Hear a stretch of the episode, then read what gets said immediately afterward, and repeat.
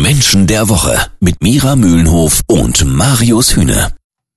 Heute geht es um den FDP-Vizechef Wolfgang Kubicki. In der Corona-Politik spricht er von dreistem Wortbruch der Regierung, Impfpflicht durch die Hintertür.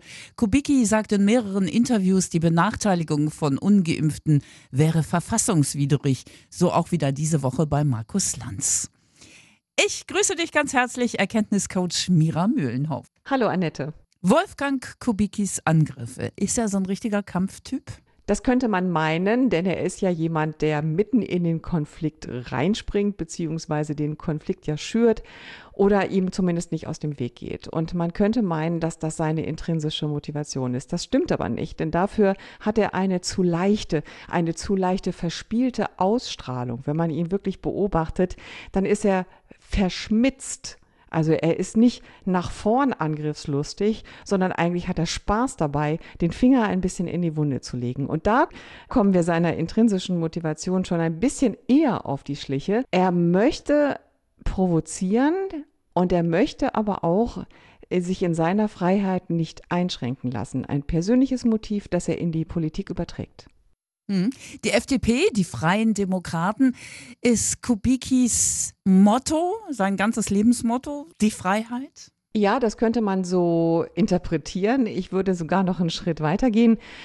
Kubikis Antrieb ist die Fülle das heißt, äh, sich nicht einschränken lassen zu wollen.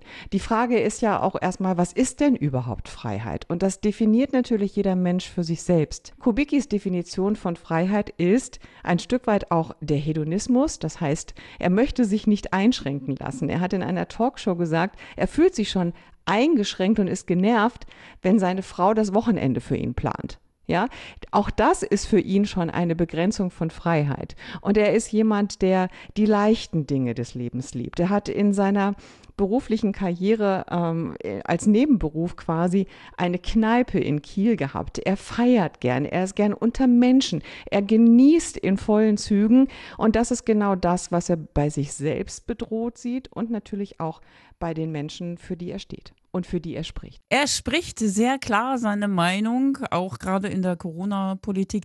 Liegt es daran, dass er schon älter ist, Mira Mühlenhoff? Er ist 69 und vielleicht keinen so großen Posten mehr möchte?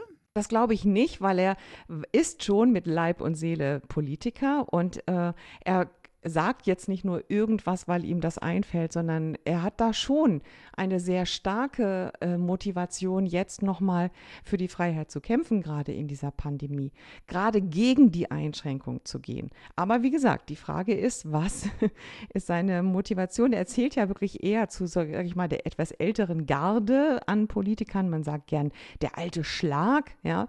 Und ähm, da hat man natürlich noch mehr Freiheiten und muss sich keine Gedanken mehr machen, wie die Menschen das finden, weil er eben nicht mehr äh, ein höheres Amt anstrebt oder noch irgendwo hin will.